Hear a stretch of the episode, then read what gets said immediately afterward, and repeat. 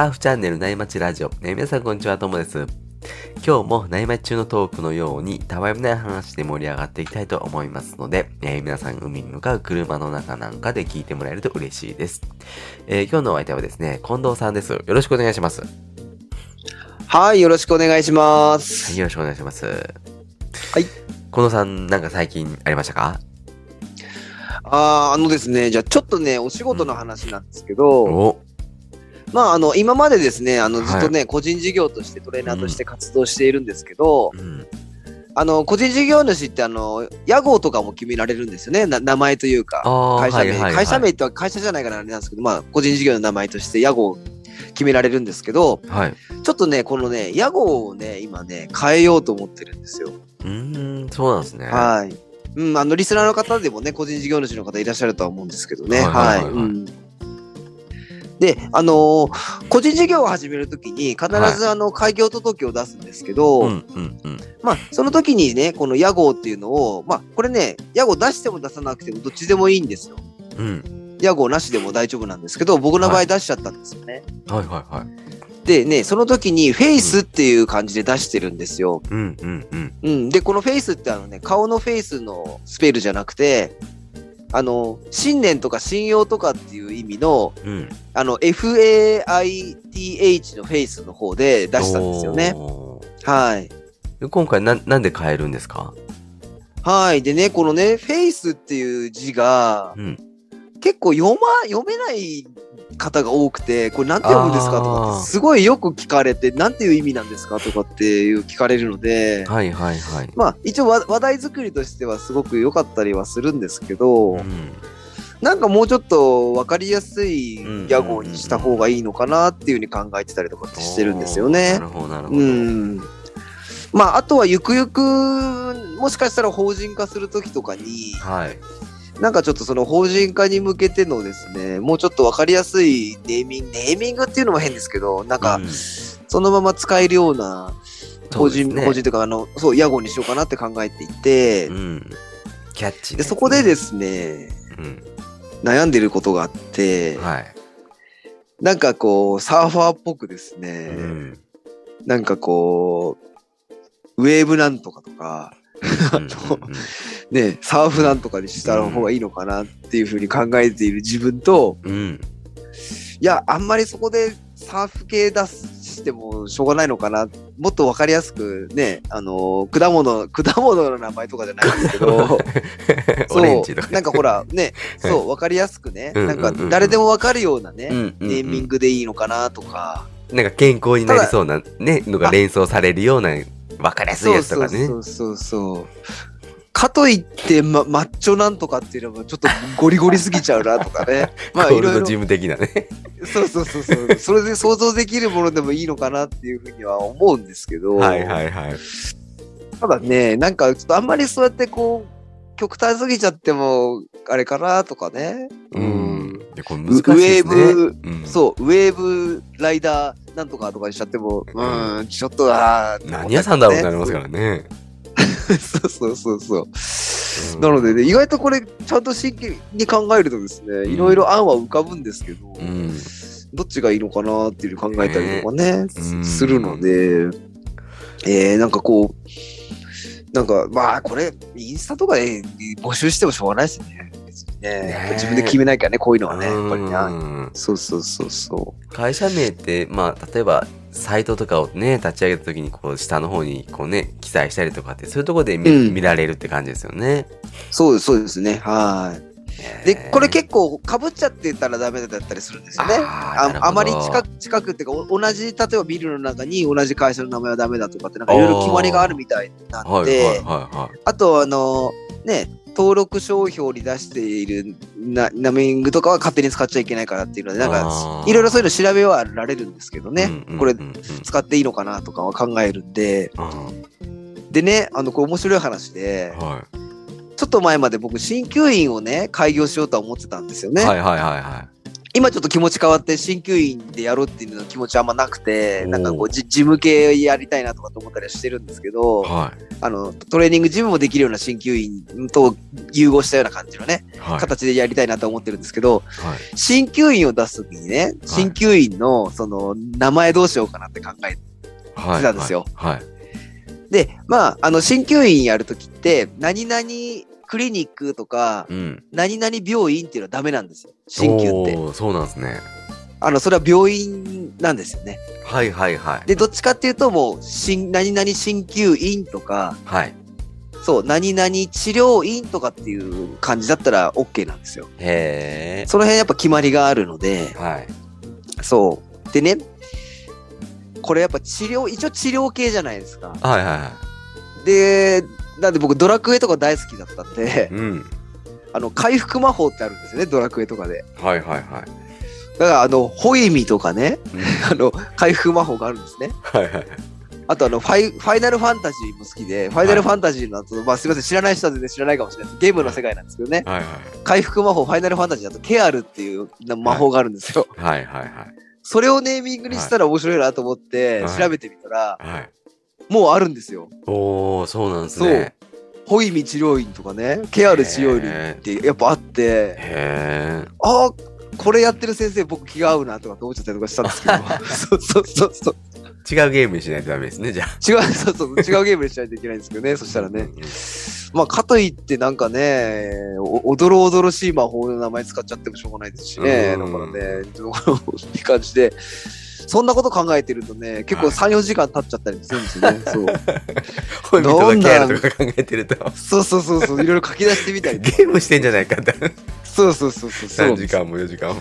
はい。でもこうやってね、個人事業ってはいこうやってこういうの決められるから楽しいじゃん、楽しい。ああ、確かにそうですよね。そう。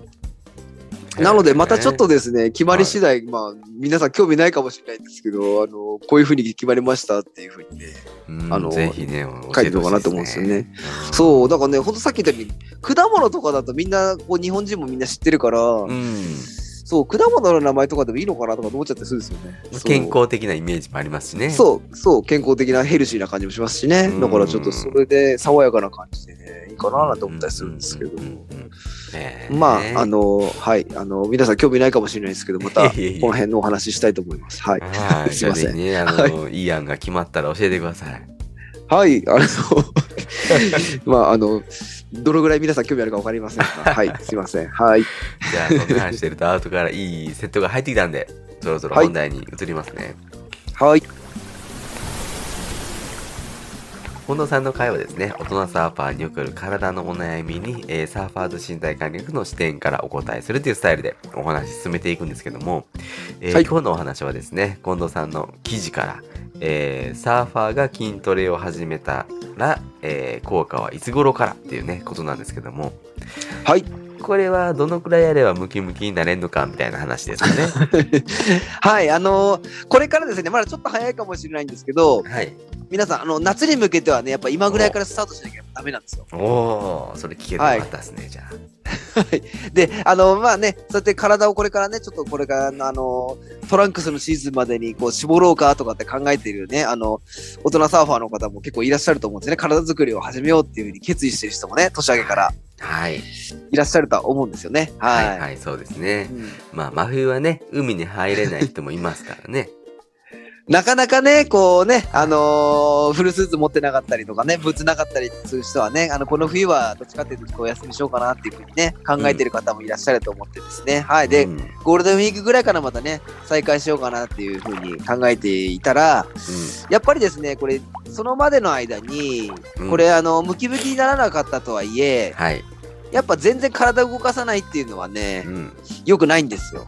うん。うん。で、あのーちょっと動けるかなと思ってね、再開したら全然体が動かなかったっていう、そんな経験もね、あるあるだと思うんですね、サーファーの人はう。ん。うん。まあ、体重もね、増えたりしますからね。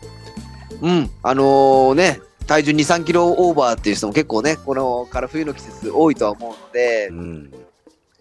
で、あの、陸トレってやっぱね、そういう時に大事になってくるんですけど、はい。まあやっぱりその中でも誰でもね、あのどこでも手っ取り早くできるのってやっぱり筋トレなんですよね。ううん。ん。でもね、なかなか効果出なくてやめちゃう人もまあいますもんね。そうなんですよね。ここがすごく多くてうん、効果を感じることってね、やっぱりこれかなり個人差があって、うん、あの、過去のね、トレーニング歴だったり、うん。うん。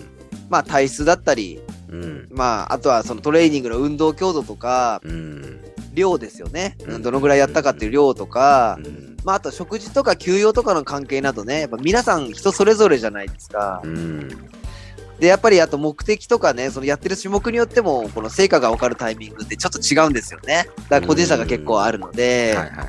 それであんまりなんか感じ取れなくて、なんかあんまり効果ないからやめちゃおうかなっていうのでね、やめちゃう方も結構多いんですよね。ううん。ん。で、今回はですね、ちょっとまたね、タイトルは、あの、筋トレの効果はいつかなみたいな感じだったんですけど、はい。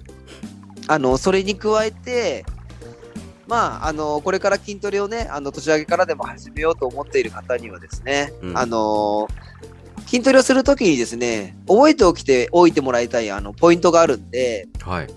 まあ、それも含めて4つポイントを絞ってですね、ちょっとお話ししていきたいと思ってます。はい。それはちょっとね、こう、いいお話が聞けそうですよね。はい。はい。このサーファーズ身体管理学っていうのはですね、近藤さんのね、トレーナーとしての知識と趣味のサーフィン融合させて、まあ大人サーファーに向けてね、体の管理の仕方とか、まあ、知識っていったところを整理したものになります。はい。それではですね、早速筋トレをするときに覚えておきたい4つのポイントをお話ししてもらってもいいですか？はい。じゃあ、まずですね、1つ目なんですけど、これ、あの、一番最初のタイトルと同じテーマなんですけど、はい。まあ、あの、どのくらいで筋トレ始めた効果が出るかっていうことなんですけど、はい。ともさんはあれですかね、筋トレをして効果を感じたことってありますか？うーん、なんかこう、あんまりこうね、わかりやすく感じたことはないですね。なんかこう、見た目でね、脂肪が落ちたなぐらいですかね。あー、そうなんですよね。これなかなかね、うん。そう、難しいというかですね、うんさっき話した通りに、まあ、いろいろなね、条件がみんな違うので、個人差が出てしまうっていうのがあるんですよね。特にその目に見えたね、あの見た目の成果が出るのっていうのはね、これね、時間がかかるんですよね。そう。んなんかね、うん自分自身も見た時にこう、おーってね、なるくらい見た目が変わるのってやっぱり時間かかるんですよね。そう、これね、すぐ筋トレ始めてね、すすぐ分かればね、みんな多分日本人みんなムキムキになってると思うんですけど、うん。そう、あの、見た目をね、変えたいとか、まあ、あとはもっとそれよりもね、マッチョな体になりたいとか、うん。まあ、あとはね、あの、歩きやすくなったとか、うん。なんかも、目的とか目標によっても、これ成果が分かるタイミングってやっぱり違うので、そこがね、難しいところなんですよねその人の目標のレベルでも違いますもんね。はい、あのーこれはですね、あのーはいまあ、他のトレーナーさんとか、あの、運動をね、研究している先生とかたくさんいらっしゃるので、はい。まあ、ちょっと人によって、これもしかしたらその専門家の意見も違うかもしれないんですけど、はい。まあ、自分の感覚というか、トレーナーずっとやってきた感じで思うのは、うん。まあ、だいたい筋トレを定期的に始めて、うん。まあ、週2回、3回ぐらいできたらいいんですけどね。ううんん。やってるた時に、見た目。目が変わってくるのっていうのが、だいたい2ヶ月ぐらいは必要なんじゃないかなっていうふうに思いますね。結構かかりますね。そう。でね、だいたい週3ぐらいでやった時にう、ん。1ヶ月ぐらいでうん。自分で、あれ、ちょっとこれいいいい感じかなみたいな思ったりするんですよね。うんうんうんうん。うん。で、だいたい2ヶ月ぐらいでもやっぱり目に見えてちょっと見た目の変化もちょっとあるんですよね。うんうん。で、それでもめげずに3ヶ月ぐらい続けると、今度第三者が見ても、あれ？トモさん、ちょっと大胸筋良くなった？とか、あ、うん大胸筋良くなったって一般の人言わないか。あの、そっち系の人ですよね。大胸筋見せないですよね、しかあも。すいません、あの、そうです。これは我我々専門家のちょっとあれですよあれなんですけど、あの、まあ、あれちょっと、トモさんシャープになったっていう感じぐらい、うん3ヶ月は見てもらうと、第三者が見ても分かる感じになりますよね。うん、なるほど。まあでも、結構かかりますよね、そう考えてもね。そうですね。うん3ヶ月ってなかなか難しいですよね。んそうそうそうそう。ですうん。ねまあね、途中でやめちゃったみたいなのもありますからね。はーい。で、まあ、あの、やっぱりこれって、やっぱこのことを知らないで、やっぱりはい2、3週間くらいで、うーん、なんか効果もわからないし、めんどくさいなと思って、うんまあ、やってみやなくても同じか、やめたっていうふうになっちゃうケースが多いんですよね。うん、ううん、もったいないですよね。2、3週間やったらはい1ヶ月までキープしたら、ね、ちょっとこう自分では、なんか感じが変わるかもしれないですもんね。そう。なので皆さん、ちょっと諦めないで、うんせっかく3週間くらい続けられたんだから、うん。もう少しだけめげずに1ヶ月まず目標にしてコツコツ続けていただけると、うん。お俺ちょっと俺大胸筋いいな。あこれも言わないか。っていう風にっはい。ていう瞬間が来ると思うんですよ。ちょちょっとはあれ張りが出てきたなみたいな。1ヶ月ぐらいでうん。ねそうそうそうそう。でそうすればちょっとこうあれそういえば今日のは放送聞いた時にあれ2ヶ月ぐらいで見た目も変わってくるのかなと思ってもう1ヶ月頑張れると思うので確かに。そうで2ヶ月続ければ多分3ヶ月いくと思うんですよね。ああ、なのではいはいはい。もう習ちょっと慣化もここはねね、比較的されてる感じになりますからね。はい。もうこれはね、皆さん諦めずにちょっとあの、年明け頑張ってみようと思ってる方はちょっと頑張ってみてください。はい。あの、うんそういう瞬間が来ますから。はい。じゃあこれ、ゴールデンウィークにも間に合いますよね。今からやるわ、ね。あ、そうですよ。まあ、なかなか難しいかもしれないですけど、週3年明けから続ければ、はい。多分ゴールデンウィークまでちゃんと続けてる方は、はい。絶対、あの、見た目を、あの、第三者から見てもちょっと変わるぐらいになるとは思います。じゃあ、続けたらいい夏が待ってますね。はい。あの、なかったら今どうしようかなって今、すごいひ 非難、非難のコメントいっぱい来るからと思ったんですけど、全部受け止めますとしたら私。はい。まあ、人それぞれありますからね。そうそうそうそうそうそう。はい。ね。じゃあ次、二つ目いってみましょうか。はい。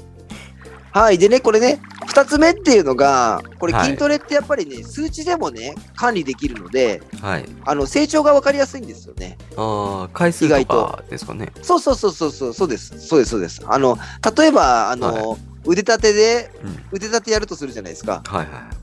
で、腕立てだとあの同じフォームで毎回行っていると、これ、うんできる回数増えてきますよね。ああ、はいはいはい。そう、今日は10回だったけど、1週間後は15回できるようになったとか、うんうんあの、あ、10回を2セットできるようになってきたとかっていう風に、うんこれ回数がわかるから、うん。はい。もしあれだったらこれ回数を皆さん記入してもらってった方がモチベーション上がるんですよ。う。うんうんん今日は何回とかって書いてもらうとね。うん。うん。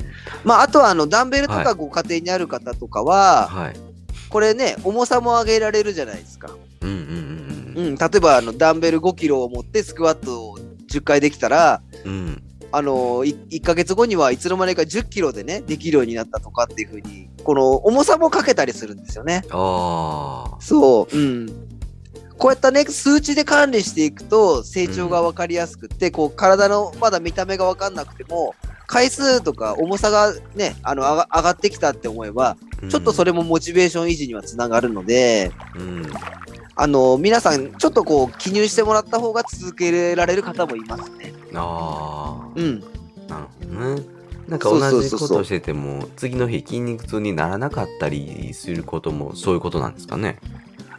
これもね、そうですよね。あのー先週は10回腕立てしたら次の日筋肉痛になったけど、あれうん今週は筋肉痛にならなくなったなっていう風になってくるんで、うんこれ筋肉が慣れてきたっていうかね、ついてきたって証拠かもしれないので、うんうんうんただ、あのーこれってね、あのー負荷にね、慣れてきたっていう成長っていう風に思ってもらった方がいいんですよね。ああ、はいはいはい。うん。そうそうそうそう。なるほど。なるほどこれは筋肉がついてきたっていう証拠なんですか？でね、これ筋肉痛に、あれ先週なったけどならなかったなっていうのってあるんですけど、これね、残念なお知らせなんですけど、うんまだ筋トレ始めた最初のうちっていうのはですね、こういったその筋肉痛になりにくかったりってなるんですけど、まずはですね、あの筋肉がついたっていうんじゃなくて、い。はい。あの体の中をね、眠っていたですね、はい運動神経さんたちがですね。ちょっとこう活性化してくるんですよね、うんサボってた神経系の方が。うんうんそれでね、あの重い重さを持ち上げられるようになったりとかうん。う、ん。あの動きが良くなってきたりってするんですよね。うーん、なるほどなるほど。はい。まあでもサーファーにとってはね、うん。その体のね、その動かし方っていうか、筋力の入れ具合とかがね、こう、いい感じになると、それは見た目とは別にいいことですよね。はい。あの、筋トレってそういう効果もあったりとかするので、うんうんうんうん。そう、眠ってた筋肉が、筋肉が、の中の運動神経がちょっと起きてくれるっていうのもあるんですよね。うはい。ん。なので、そういった面でもいいいところですよね。うん。じゃあ、まずは見た目の筋肉が増えるよりも、まあ、動きが良くなるっていう感じなんですかね。うん。あのー最初そういう風に捉えてもらって全然いいと思うんですよね。はいはいはい運動神経が慣れてきたって思ってもらえれば。うん。そう。なので、ここ、始めて2、3週間の時に、あの、見た目が変わんないなって思ってる方も、こう、うん目に見えてじゃないけど、そういう風に動きが良くなってきてるんだなっていう風に思ってもらえるといいかもしれないですね。ああ、確かにね、そう思うと、2、3週間でそう思えると、もういいですよね。うん。そうそうそうそう、そうなんですよ。はい。う。うんん。じゃあ、続いて、3つ目は何なんですか、はい。でね、これ3つ目なんですけど、これ、はいさっきの話とつながってくるんですけど、はい。まあこれってね、やっぱね、筋肉をね、純粋につけるのってね、本当に大変なんですよ。うん。で、ちなみにともさん、まあ人間って大体1年でどれくらい筋肉って増やせると思いますか？うーん、まあ、うん一回りぐらい大きくなるって考えたら、5キロぐらいですか。もう、大体そうですね。さすがともさん。うん。ありがとうございます。でね、これね、先ほどからまあお話ししてる通りに、はやっぱりこれ、筋肉、体質とかね、あのー食べてる食べ物とかでも変わってくるんですけい。ど、うん。でね、これ諸諸説あるんですけど、はい。大体純粋にね、あのー筋肉だけを増やすとなると、はい。まあ、いくら頑張っても1年で3、4キロだっていうふうに言われてるんですよね。うーん、結構大変なんですね。そう。でね、あの、スポーツ選手とかでも、これ、まあ、格闘技の選手とか、対人系のスポーツが多いかなっていうスポーツ選手とかだと、はい。よくあの、10キロ増量しましたっていうふうにうん。言っているね、テレビで見たこともあるとは思うんですよね。まあ体を増やしたっていう、あるんですけど、うんこれはね、やっぱり単純にね、筋肉だけじゃなくて、やっぱり体脂肪とかも含めての増量だと思うんですよね。うーん。うん。で、純粋に筋肉だけ10キロ増やすってなると、うん。まあやっぱり数年はかかると思うんですよね。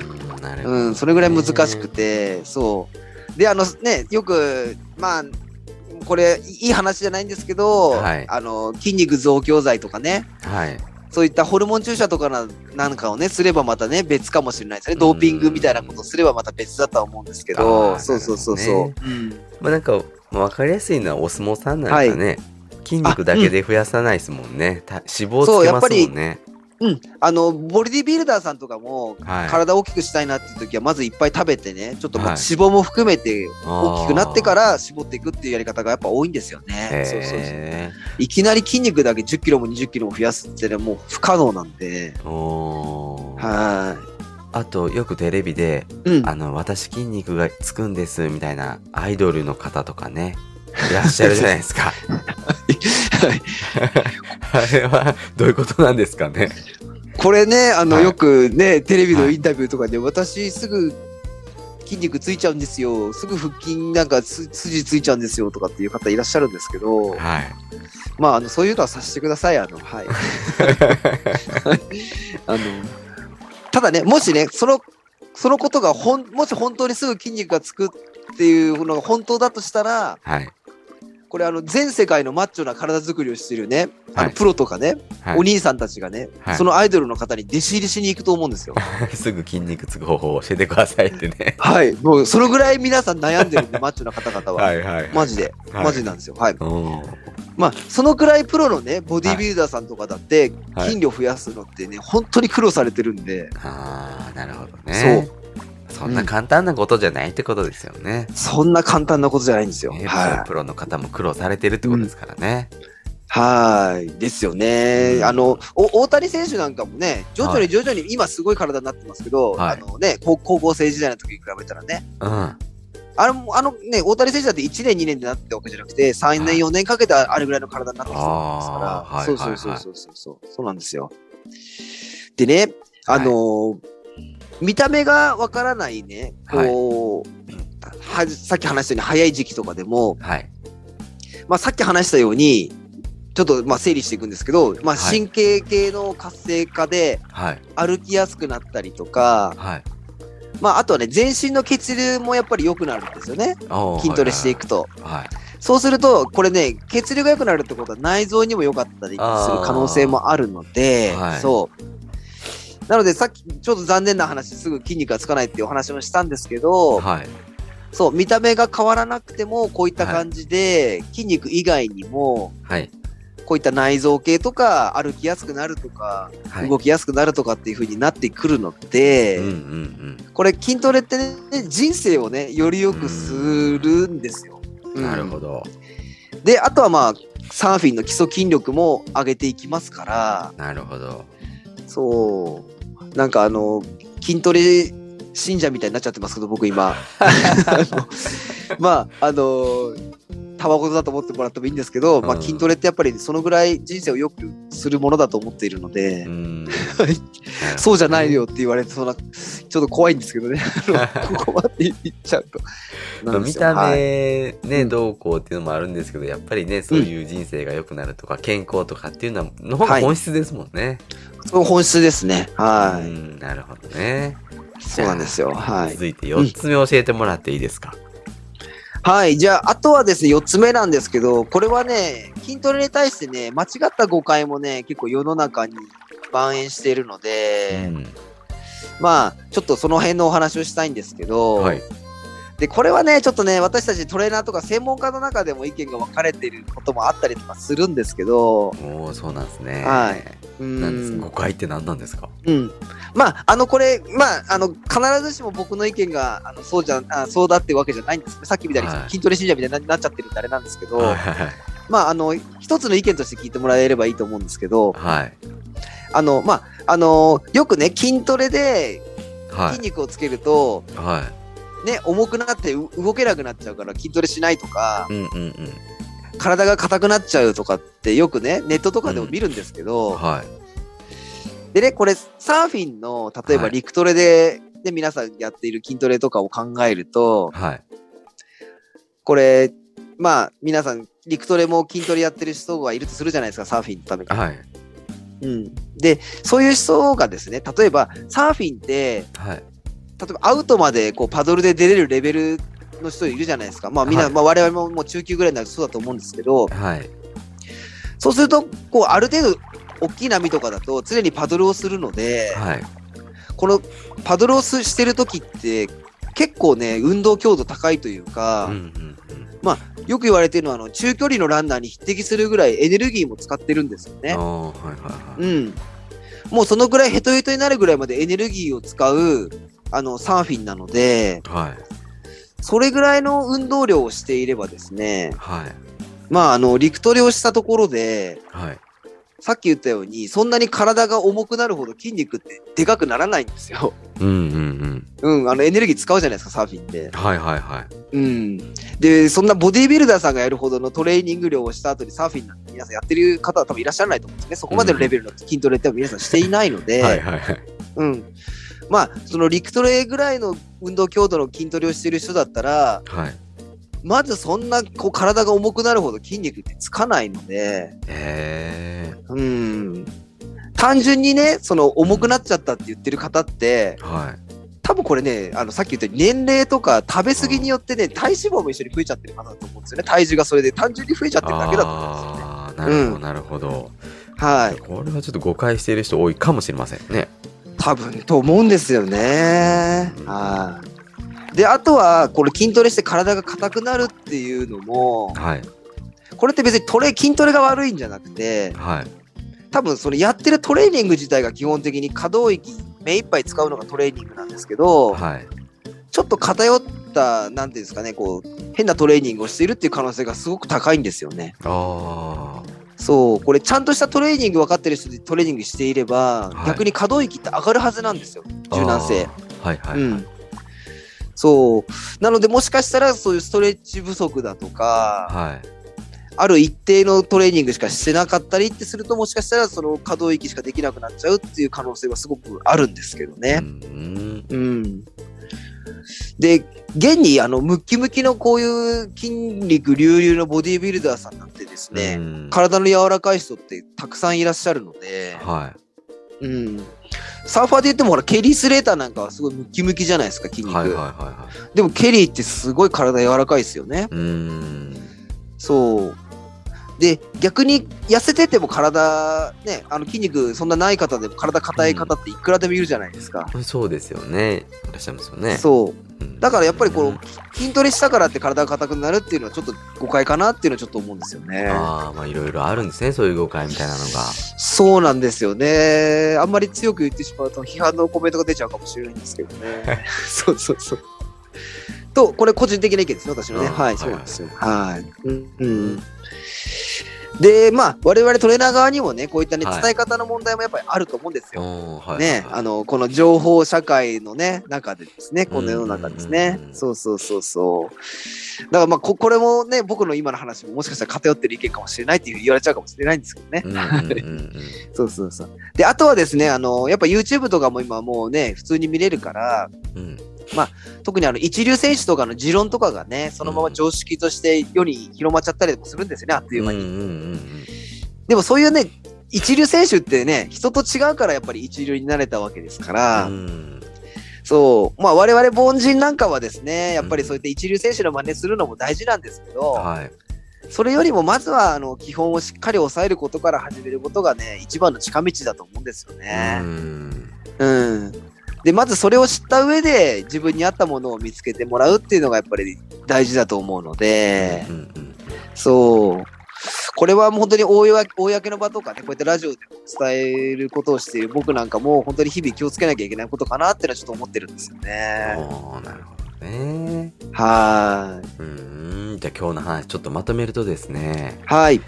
筋肉を増やすには時間がかかるので筋トレはね、地道にコツコツ続けることが大事で、うんですね。うんうんまずは2ヶ月ぐらい続けてみるって感じですね。はい。あのー皆さん、めげずにちょっと頑張りましょうね。はい。まあそうするとね、見た目も変わってくるはず。ね、うん、はずです。で筋トレは回数のね、数値での管理ができるので、まあ成長を感じやすいってところもありますよね。はい。うん。うん。あとはまあ筋トレに対しての誤解もあるので、そこはちょっとしっかりこうね、確認しながらやった方がいいって感じですかね。はい。そうですね。うん。で、あの、筋トレってさっきもからね、ずっと話してるように、たくさんのね、あの、恩恵がやっぱりあると思うんですよ。はい。うんうんただね、やっぱやってる時はね、めんどくさいし、うん。苦しいし、あの、見た目が変わってくるのも時間がかかるとは思うんですけどね。う。うんん。で、あの、途中でね、挫折したくなる時って、もうこれ人間だから誰でもあると思うんですよね。はいはいはい。うん。ただね、やっぱり特に週一の通いサーファーの皆さんは、うんこれやっぱ基礎筋力を維持する上でも、うんやっぱり筋トレって大切だと思うので、うん。まあ、あの、サーフィンを続けるね、いつまでも続けたいと思うんであれば、まあ、地味なんですけど、コツコツ頑張ってもらいたいかなっていうふうに思ってますね。うんはなるほどね。まあそうですい。よね。うん。はい。うん。この、近藤さんはですね、体のお悩みを、まあ、オンラインのね、ズームとかでもこう相談に乗ってくれるサービスがあるんで、ぜひね、こう、まあ、筋トレのことでも、何かこう、体にね、お悩みがある方とかでも、あの、いいんで、概要欄にね、あの、近藤さんのインスタの URL 貼っておくんで、ぜひね、DM してみてください。はい。あのー僕の分かる範囲であればですね、今回の筋トレのことでも何でもいいので気軽にご連絡ください。はい。あとですね、Spotify のプレイリストで、まあ、教えてサーファーズ身体管理学っていう形でまとめてるんで、まあ、こちらも概要欄に URL 貼っておくんで、ぜひね、チェックしてもらえると嬉しいです。はい、ありがとうございます。はい。じゃあ今日はそろそろいいお時間なんで、この辺で終わりにしようかなっていうふうに思います。えー、近藤さんありがとうございました。はい、ありがとうございました。それではですね、今日もパナイさんのキンキンを聞きながらお別れです。えー、それでは皆さんのところにいい波が来ますように、失礼します。失礼します。